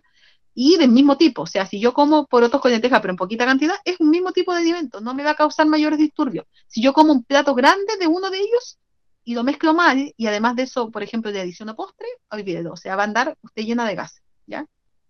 Ahora, si su organismo está enfermo y usted come todos los días legumbre, también le puede pasar al comienzo, hasta que se adapta, hasta que su cuerpo se recupera. Por eso a veces, bueno, como les contaba, dejar ese, ese grupo de alimentos por un periodo, pero eso ya es, eh, se ve de, acuerdo al caso, no, no se puede dar consejo específico en, un, en una charla general como esta, ¿ya? Bueno, eh, cuando se consumen combinaciones de alimentos incompatibles y se produce fermentación, encontramos también que el tubo digestivo, en el tubo digestivo se produce alcohol, ¿ya? Con las mismas consecuencias que resultarían de beberlo y con el mismo riesgo potencial para el hígado. Eso es súper importante porque hoy en día es muy común el famoso NASH, ¿ya? En, inglés se le llama NASH o se le llama el ENA o el EGNA, ¿ya? Esteatosis hepática no alcohólica, hígado graso no alcohólico. O sea, ¿cómo le han puesto los médicos a este, a este tipo de patología? ¡Wow! Esta persona tiene hígado graso y nunca bebió alcohol es abstemio o consume muy de vez en cuando. Y sin embargo tiene hígado graso. Y está lleno de casos así, incluso desde nuestros niños. ¿ya? Es una de las razones por ejemplo. ¿Ah? ¿Sí? Lidia, una consulta. ¿Y cuáles son esos alimentos que son incompatibles? Como tú decías. sí, voy, a explicar acá. Por ejemplo, aquí tenemos una recomendación que es comer la fruta eh, no, no después de una comida, sino como eh, con estómago vacío, ¿ya?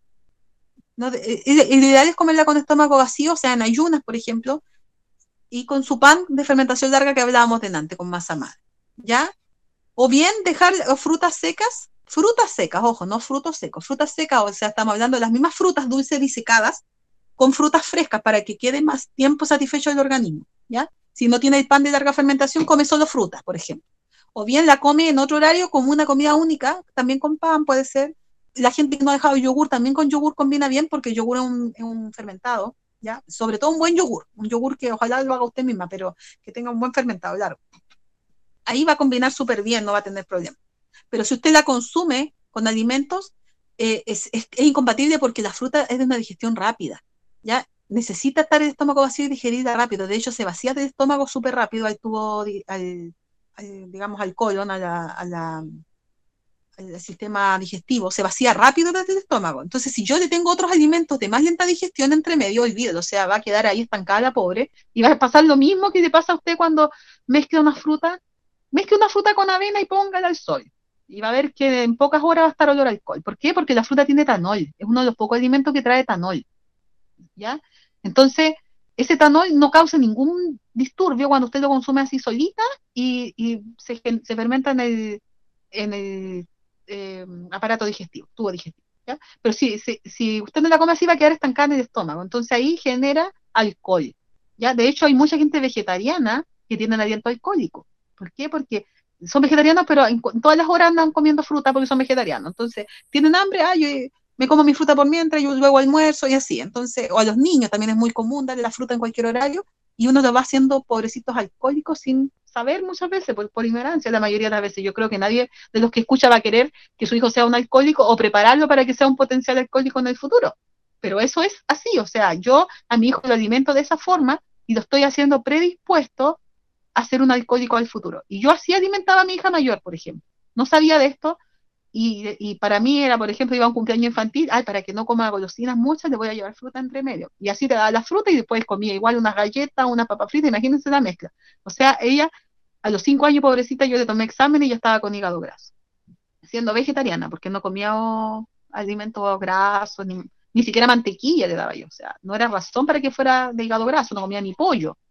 Pero sí comía esas mezclas y esos desayunos con muchas mezclas. Y con solamente eso, la pobrecita ya tenía su hígado alcoholizado, ¿ya? Entonces ahora estamos en un proceso de tratar de revertir eso, porque se hizo un daño por cinco años. En cambio, con la pequeña menor no ha sucedido porque se le ha enseñado de otra forma desde el vientre, ¿ya? Bueno. ¿Y en la mañana se puede consumir un jugo natural de frutas? Eh, sí, o, se puede cuando uno consume alimento, cuando uno come fruta en desayuno idealmente, porque también se podría, aunque no coma frutas, pero previo, media hora antes, pero el tema es que igual tiene harta azúcar, o sea, el jugo en general no es muy buen alimento, porque eh, Dios dejó la fruta para que uno la mastique y para que se consuma la fibra, ¿ya? Y la ensalive, la ensalive con las enzimas que yo le hablaba. Entonces, quizás puede ser de vez en cuando, para una ocasión especial, pero no como el diario, ¿ya? O si consume, por ejemplo, hace el jugo de naranja, eh, tal vez exprimir la naranja, pero echarle todas las fibras, no gusta mucho a veces. Mi hija chica a veces me reclama, me hace, ah", yo digo, tienes que comértela completa. Pero eh, es como lo ideal no abusar del hecho de los jugos, ¿ya? Porque los jugos eh, son muy altos en azúcares. De hecho, hay, hay harto material en internet que, que yo he encontrado de estudios que se han hecho de que tomar jugos de fruta es muy dañino para los niños, sean de fruta o sean jugos procesados, casi el mismo daño, ¿ya? Bueno, y no solo para los niños, para los adultos. ¿Y qué, qué, genera este exceso de azúcar? Cuando tenemos un exceso de azúcar, ya sea porque hacemos malas mezclas o porque no llevamos el equilibrio, que también lo hablé delante, ¿no? Por exceso de, de, comida también. O sea, si como mucha comida, soy glotón, voy a tener hígado graso. ¿Ya? Si como fuera del equilibrio que debería comer, muy cargado los carbohidratos, aunque no coma tanto, igual puedo tener hígado graso. Ahora, hay, nive hay niveles. Por ejemplo, aquí yo, se puede ver eh, que hay nivel leve, ¿ya? nivel de alcoholismo leve, eh, nivel ya crónico, sea, esto es un paso, ya, son los pasos del hígado graso. Me, me hago entender. Cuando tenemos el hígado graso, un diagnóstico ya de una cirrosis, por ejemplo, o un cáncer de hígado, hubo un proceso previo para llegar a eso. No es que el hígado de la noche a la mañana un día estaba sano y al otro día amaneció enfermo. ¿ya? Hay un proceso previo, un proceso que es silencioso, que no, que no se estudia mucho tampoco que no se le da importancia. Por ejemplo, usted va, se hace una ecografía y le dicen, ah, tiene hígado graso y debe, no, pero no es nada, todo el mundo tiene hígado graso. De hecho, si usted investiga, más del 80% de la gente tenemos hígado graso, ¿ya? Pero vivimos con nuestro hígado graso y nos da lo mismo. El hígado es un filtro y hay que purificar nuestra sangre, entonces necesitamos tenerlo funcionando óptimo, un hígado sanito. Pero con nuestro estilo de vida lo vamos enfermando, enfermando, enfermando hasta que el pobre ya no da más ¿Y qué significa eso? Sangre impura, toxicidad a nuestros órganos, enfermedades de distintas, llámense de distintas formas. El hígado graso es causa de, más de 2.500 patologías de las que existen. Y digamos que en el mundo se estudian principalmente 4.000 patologías, y el hígado graso es la causa de 2.500 de ellas. ¿ya? Es, una, es, clave esto. Y el exceso de proteínas, que ya se los hablé antes, hiperuricemia, es la causa de, de las otras 1.500. O sea, tenemos identificado dónde están los principales problemas. Exceso de grupos de energéticos, por ejemplo, o malas combinaciones, hígado graso. Exceso de proteína, hiperuricemia. ¿ya? Aunque se coma, por ejemplo, la carne con verdura, igual, ya es mucho. ¿ya? Es mucho en el tiempo, se va generando estos problemas. ¿ya? Calladito, silencioso, hasta que ya gatillan una enfermedad, una patología.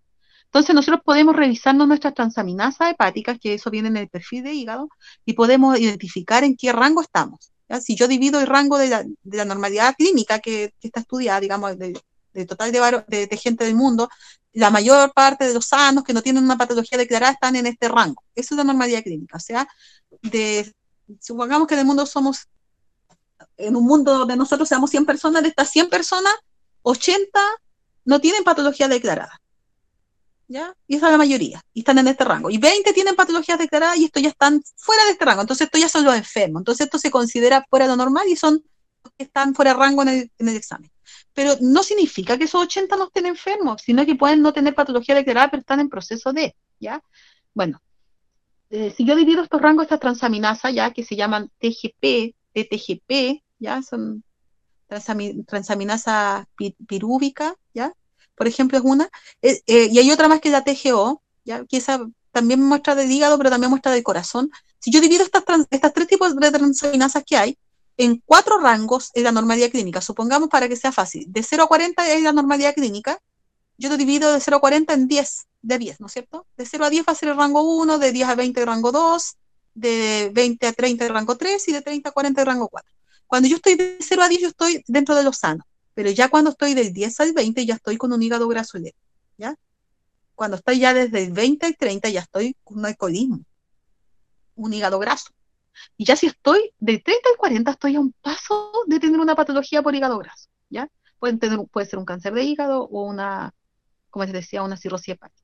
¿Ya? Y muchas veces esto sucede en mucha gente que no consume alcohol, incluso gente que es religiosa, que que tiene eh, un principio de no consumir alcohol, por ejemplo, pero sucede, ¿ya?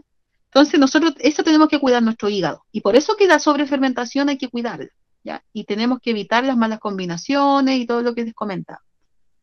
Bueno, acá entonces tenemos que volver a nacer, ¿ya? Como yo les enseñé una dieta equilibrada, que es la superior, o sea, la que está en Génesis 1.29 y en Génesis 3.18, dieta original, esa es la dieta superior y, es, y, en forma equilibrada, además. Por eso les di, el consejo al principio. De lo bueno hay que comerlo en forma inteligente y de lo malo abstenerse. ¿ya? ¿Qué, produce en nosotros la aplicación de esta dieta?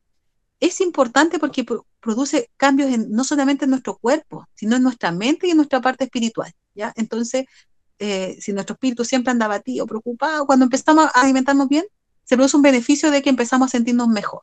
Pero también es un círculo vicioso, porque si yo mentalmente no supero mis problemas, no perdono al que me ha hecho algo, no, no dejo de guardar rencor, eh, no dejo de, estar encerrado y, no aplico otras leyes de la salud, porque esta es una ley nomás, también, aunque yo coma sano, voy a tener problemas igual de fermentación. ¿ah? Ojo, porque por ejemplo, cuando uno está estresado, el cortisol se eleva y el cortisol elevado genera rigidez a nivel muscular, a nivel interna, que nuestros eh, por ejemplo, se, pone rígido, no funciona bien esas válvulas, ¿ya? La válvula para defecar, por ejemplo, ¿ya?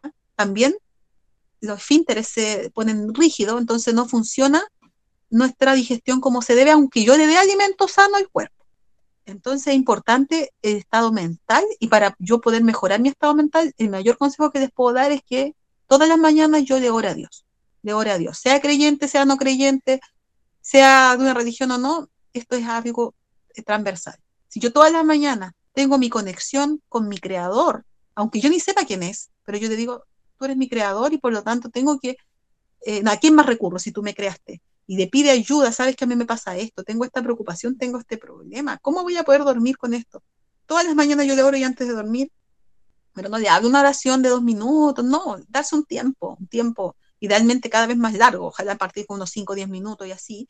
No solo orar, también abrir la Biblia y, pedir a Dios que te muestre, porque cuando abrimos la Biblia muchas veces, si no le pedimos a Dios, no vamos a entender nada y nos vamos a, frustrar. Pero Dios quiere hablarnos a través de la Biblia y que nosotros aprendamos a depender de Él. Esa es la mejor meditación que yo les puedo recomendar. O sea, mucha gente va a meditar y deja la mente en blanco y hace terapias, pero la mejor meditación es recurrir al Creador nuestro, que nos restaure, porque tiene poder para restaurar todos los daños que tenemos en nuestra mente, corazón, en nuestro cuerpo, en incluso tiene el poder para cambiarnos nuestros gustos, para cambiarnos nuestras inclinaciones, nuestro apetito, porque muchos podrán estar escuchando y dirán, no, esto se ve bonito, pero yo no soy capaz porque yo, yo soy adicto a mi Coca-Cola, soy adicto a, mi, a mis dulces o a, o a, mi, o a mis eh, hamburguesas, no sé no lo voy a dejar. Pero claro, si uno piensa solo, ¿cuándo lo va a dejar? No tiene poder, pero el único que le puede dar poder a uno es Dios. Y conocer a Dios es la salida a tus problemas, la salida a, tu vida y, aprendes a mirar la vida de otra perspectiva, con positivismo, con esperanza, ¿ya? La aplicación de, este, de esta dieta equilibrada eh, va a contribuir a que restauremos nuestros genes. O sea, todo aquello que está mutado porque hemos consumido tanta cosa industrializada y en desequilibrio y, en mala fermentación y todo, va a generar una restauración. Eh, se demora más o menos siete años en restaurarse todas las células del cuerpo. Entonces, digamos que eh, pues, las peores cosas que podamos tener podrían demorar hasta siete años, pero ya cuando uno hace estos cambios empieza a ver resultados bastante rápidos. Los tejidos se restauran y podemos volver a ser nuevas criaturas. Incluso se restaura, a ver, por ejemplo, yo tengo el caso personal de mi mamá. Mi mamá tiene 72 años. Y ella, cuando empezó con estos cambios, fue el 2016. Y hasta esa fecha yo otro día le hacía el comentario que ella tenía cierta cantidad de arrugas en su cara que yo noto que no se han acentuado desde ese año hasta ahora, ¿ya? Incluso es más, su peso reguló al mismo peso que tenía cuando ella se casó, cuando, con este sistema. Y sus enfermedades crónicas han remitido a tal punto que prácticamente no tiene molestias, ya que era una osteoporosis y problemas de ese tipo que siempre tenía ella de, muscular, articular. Ella ahora eh, uno la ve y tiene una agilidad tremenda, admirable que cualquier mujer más joven quisiera.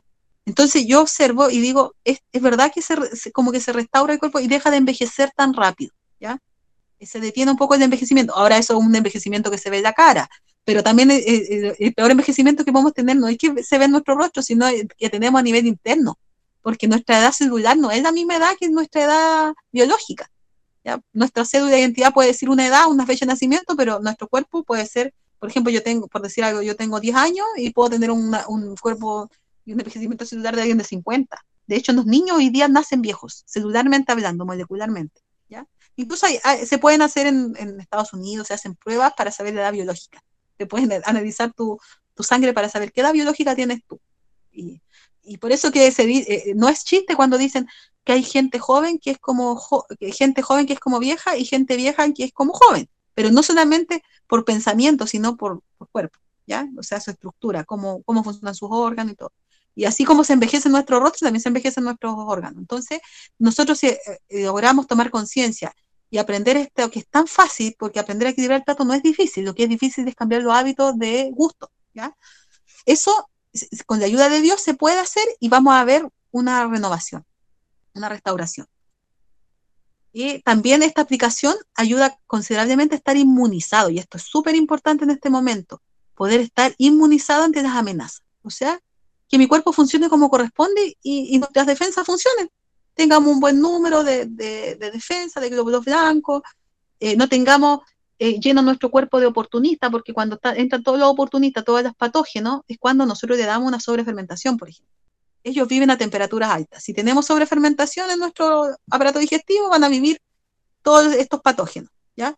Pero si nosotros no le damos temperatura adecuada para ellos, van a morir, ¿ya? Y van a empezar a salir. Obviamente también con ciertas ayudas, a veces limpiezas de colon y cosas que se pueden hacer cuando uno ya tiene, por ejemplo, parásitos, ¿ya? Pero esto, estos microorganismos se comportan de acuerdo al alimento que le demos. Por lo tanto, no saco nada con tomar pastillas de probióticos si yo no le doy fibra si no, no, como a mis horas. Son varios principios aquí, comer a las horas, cada cinco horas, entre medio tomar agua, comer dos comidas, máximo tres diarias, incluso para los niños. O sea, para los niños idealmente son tres, pero para el adulto dos, excepto que sea una persona muy activa físicamente que llegue a tres. Y si va, o si va a comer una tercera comida, que sea lo más livianita y temprano. Si uno come cenas tardías, come en horarios irregulares, come entre comidas, todo eso también genera sobrefermentación y genera problemas eh, de fiebre intestinal, ¿ya? Fiebre intestinal eh, es una de las principales causas. También, bueno, hay terapias que se pueden ayudar a bajar la fiebre intestinal, que son las cataplasmas de parro, junto con una dieta adecuada, la toma regular de jugo de limón fuera de los horarios de comida con agüita, también ayuda a bajar la fermentación. Pero no es la idea que yo esté haciendo uso solo de eso para mantener mi fermentación a raya. Ya, es una ayuda cuando uno está enfermo, pero realmente uno necesita aprender a eh, poder darle a su aparato digestivo una fermentación correcta a través de la masa que uno come, la cantidad que uno come, masticando lento y sin malas combinaciones, ¿ya? Entonces, todos los que están escuchando, esos tips son fáciles. Muchos, incluso cambiando solo eso, ya van a tener grandes mejorías. Empiezan a masticar bien, bien, bien, que le quede papilla. Van a sentir que se satisfacen mejor además. Y coman a sus horarios regulares Y cada vez que después que coman, caminen. No vayan a, correr, no, porque se va a mover toda la comida, sino que caminata. ¿ya? Una caminata suave de 10, 15 minutos después de una comida, pero no se siente. ¿ya? Eso cuesta a veces cuando tenemos trabajo sedentario, pero no se siente, o sea, camine para que la motilidad de, su, de lo que comió se active ¿ya? y pueda eh, generar una buena digestión. Em, aquí tenemos, bueno, ya le expliqué que esto tenía fundamento bíblico, que eh, considera lo que constituye los cromosomas ya, el ADN, tiene los tres alimentos esenciales, que eran eh, fosfatos, azúcares y constructores que son las proteínas, Además de eso, eh, hay un fundamento bioquímico que es tratar de obtener una buena calidad de sangre y de tejidos, que nuestro cuerpo no tenga que estar echando mano de las reservas para poder hacer los procesos. Harvard propone un plato parecido al que yo le explicaba. ¿ya? Propuesta de Harvard es también eh, un 50% entre frutas y verduras de lo que uno come y cereales integrales y proteínas. ¿ya? Ellos lo, manifiestan como un 25% cereales y un 25% proteínas. Eso es lo que muestran ellos en su plato. Es parecido, yo les he hablado de un, de un 30% de cereales y un 20% de proteínas. ¿ya? Y eh, consumir eh, agua. No, no sacaron la leche de su propuesta, ¿ya? aceites también, y tener una vida activa, bueno, eso todo lo consideran dentro de su propuesta, que preferir los, cereales integrales, ya, no los no refinados.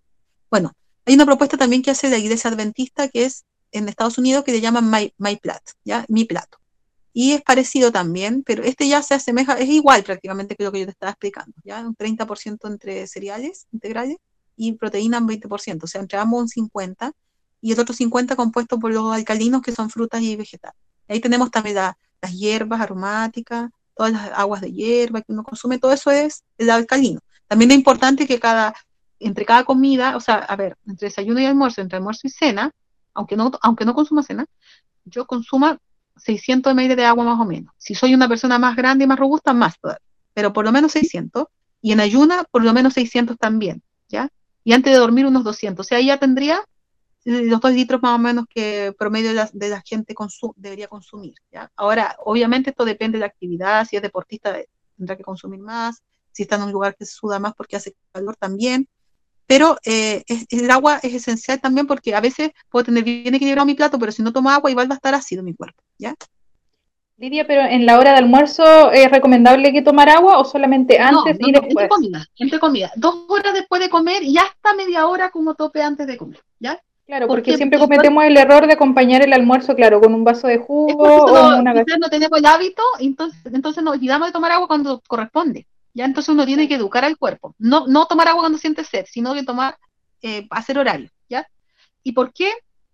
No se recomienda, porque el, estómago va a tener que secar la masa y es más trabajo. Se hace muy lenta la digestión, la masa digestiva necesita solamente los sólidos que uno está comiendo o preparaciones que sean semilíquidas, pero no tan líquidas, ¿ya? Con la saliva, con la enzima. Entonces ahí va a funcionar súper bien y se va a vaciar rápido el estómago y todo. Pero si yo le doy líquido, lentezco ese proceso, lo ralentizo, lo pongo lento. ¿ya? Súper. Bueno, aquí tenemos otra propuesta más similar ¿ya? De, alimentación. Y eh, una, algunas recomendaciones importantes, eh, practicar el equilibrio de la dieta para las personas nuevas que no conocen, primer paso, para los que yo practican esta dieta, que puede haber gente escuchando aquí que ya practica, esto es algo fácil lo que le estoy explicando, quizás añadir ciertos tips respecto a la masticación, a la regularidad de los horarios, o sea, no que un día yo desayuno a las 7, otro día a las 9, a las 10, ¿me entienden? No. Por ejemplo, supongamos que el horario de desayuno idealmente fuera de 7 y media a 8 y media o de 8 a 9, ¿ya? Y siempre en ese rango, no pasarse y, y también el almuerzo lo mismo, ¿ya? Tener horario fijado. Y para eso tengo que organizarme, porque si yo no educo a mi cuerpo, el cuerpo se desequilibra el pobre está, funciona, mal, ¿ya? Y esta dieta fortalece a los que ya son lacto-vegetarianos, claro, porque dentro de la dieta también se pueden consumir lácteos y huevos en el proteico. Yo no lo puse, pero se puede. Pero lo ideal es no, ¿ah? Lo ideal es sacarlo, pero por lo menos si lo va a consumir, lo consume más, más controlado, ¿ya? No como lo único que existe en el mundo. Y para las personas enfermas, ya es parte de su renaturalización, porque tiene que ya está un paso más eh, deteriorado y tiene que tratar de hacer todo lo posible por devolver todo ese deterioro, ¿ya? Por ejemplo, aquí tenemos en un platito tres del grupo de azúcar y dos del grupo de nitrógeno. Pero no tenemos eh, verduras. Ya tenemos un guiso, tiene una que, una que otra verdura por aquí pasó, zanahoria veo, pero es todo del grupo de B y C. A pesar que un plato vegetariano y aparentemente saludable está incompleto, igual puede, va a generar problemas de salud si uno come así siempre, ¿ya? Un guiso. Bueno, tenemos en cambio otro plato aquí que tiene arroz blanco, ya, idealmente que fuera arroz integral, pero tiene arroz blanco, tiene papas, tiene mm, una ensalada al lado. Y tiene un, algo así como asado de, me da impresión de berenjena y lechuga, pero tiene harta ensalada de repollo mezclada ahí con, con, brotes, con varios colores, se ven los cuatro colores al menos, y tiene huevos. Ahora esto no es para una sola persona, porque tiene varios huevos ahí, es para sacar porciones para un plato, ¿ya? Porque son bolos grandes. Bueno, esto ya sí estaría equilibrado, ¿ya?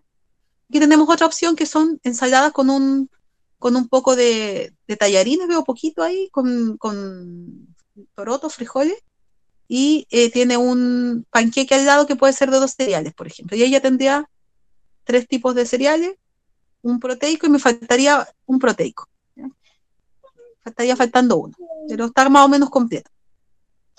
Entonces, para recordar, voy a poner la lámina, del lado de los vegetales 50%, ya sabemos por qué no va la fruta en esa imagen, porque va, se come aparte, y del lado de los eh, cereales, eh, tubérculos, leguminosas y semillas y oleaginosas están al lado derecho, ¿ya? 50% y 50%. Bueno, su salud está a su alcance. Hay una promesa que dice aquí para finalizar la presentación, he aquí que yo les traeré sanidad y medicina y los curaré y les revelaré abundancia de paz y de verdad. Jeremías 33.6. Es una tremenda promesa. Dios nos dice, te, voy, te quiero sanar, quiero ser tu medicina, te quiero curar. Y no solamente eso, no te quiero sanar solo físico, quiero revelarte abundancia de paz y de verdad. ¿Quién no quiere tener su mente clara, su corazón en paz? Yo creo que todos los que escuchan que anhelan tener una confianza, una, una sensación de bienestar, pero de adentro del corazón. Y eso es lo que Dios está ofreciendo. Quiere hacernos nuevas criaturas. Muchas gracias, Lidia. El tema de hoy muy interesante, ¿cierto? Son temas que, como decíamos anteriormente, no se ven muy seguidos y es muy interesante lo que tú nos explicaste de saber tener un equilibrio en la alimentación, pero también en las mezclas de los alimentos. Así que agradecemos, ¿cierto, Brenda? A mí me encantó este tema. Yo encuentro que aprendí tanto, tanto, así que no sé qué te parece a ti.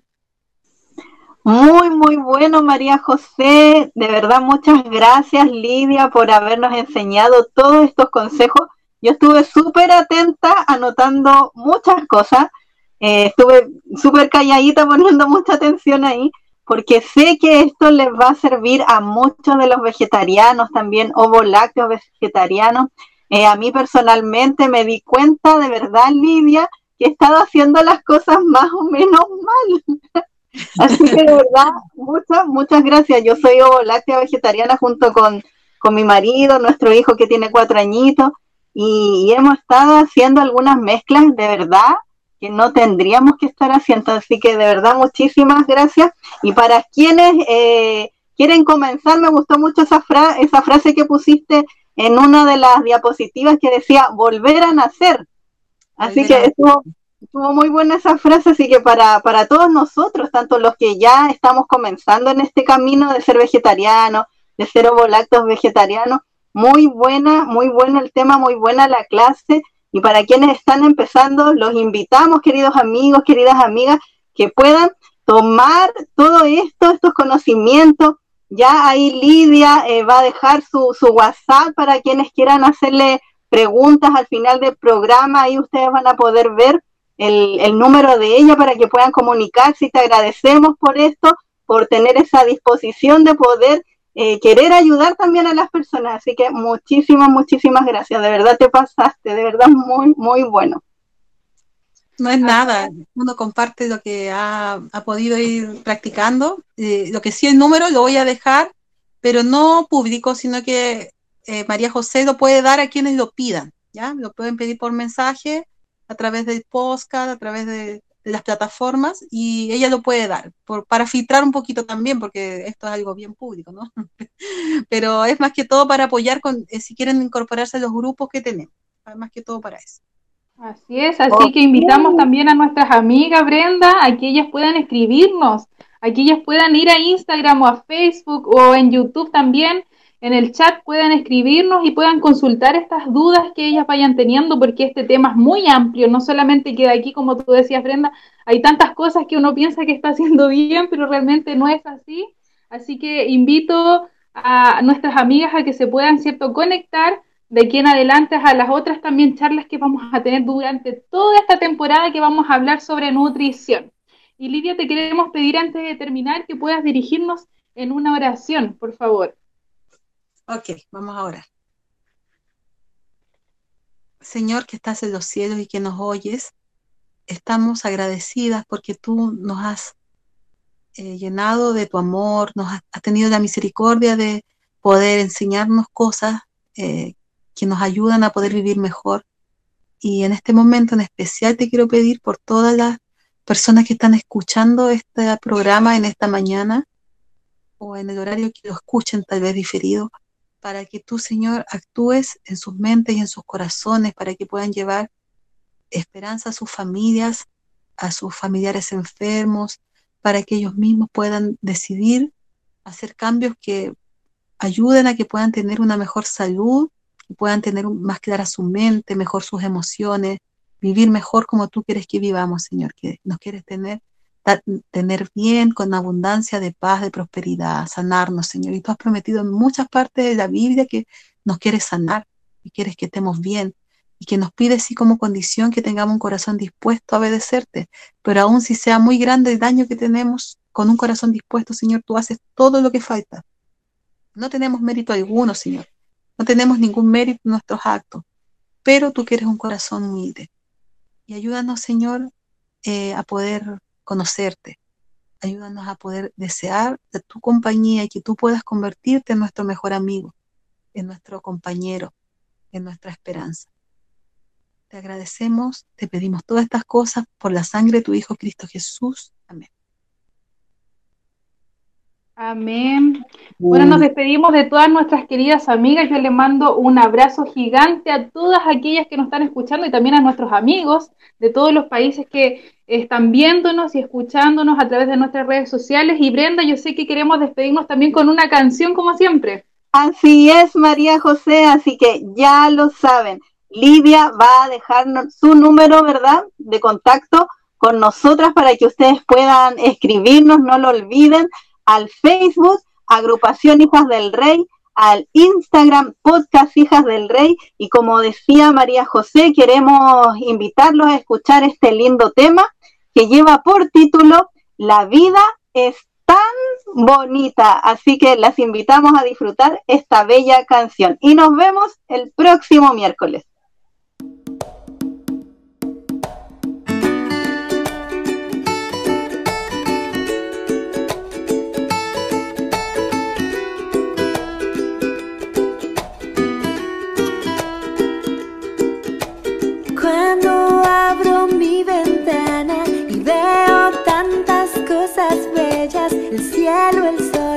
Los pajaritos, unos novios que van bien juntitos, a una niña va leyendo, su hermano va corriendo, unos amigos jugando a la pelota y al otro lado niños en la escuela.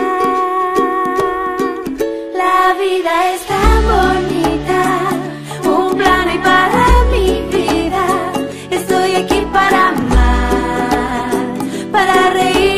reír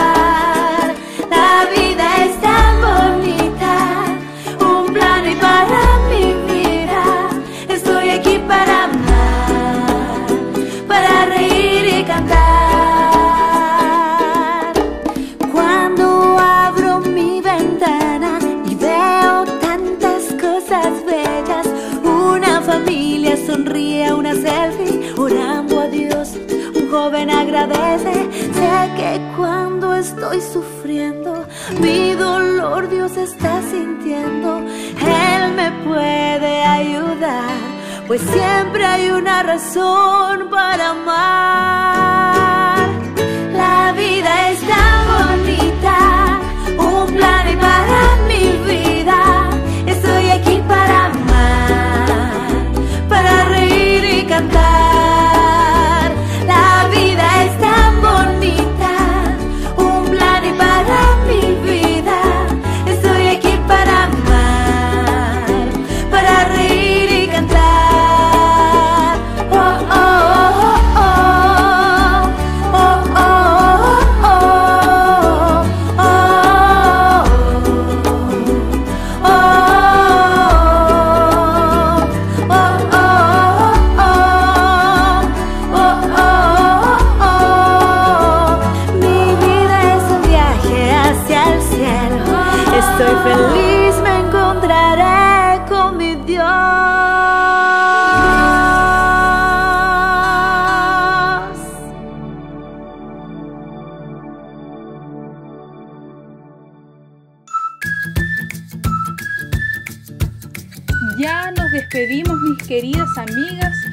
Fuerte abrazo para todas y recuerda que el próximo miércoles podrás escuchar un nuevo tema de tu interés en tu podcast Hijas del Rey, preparando mujeres para la eternidad.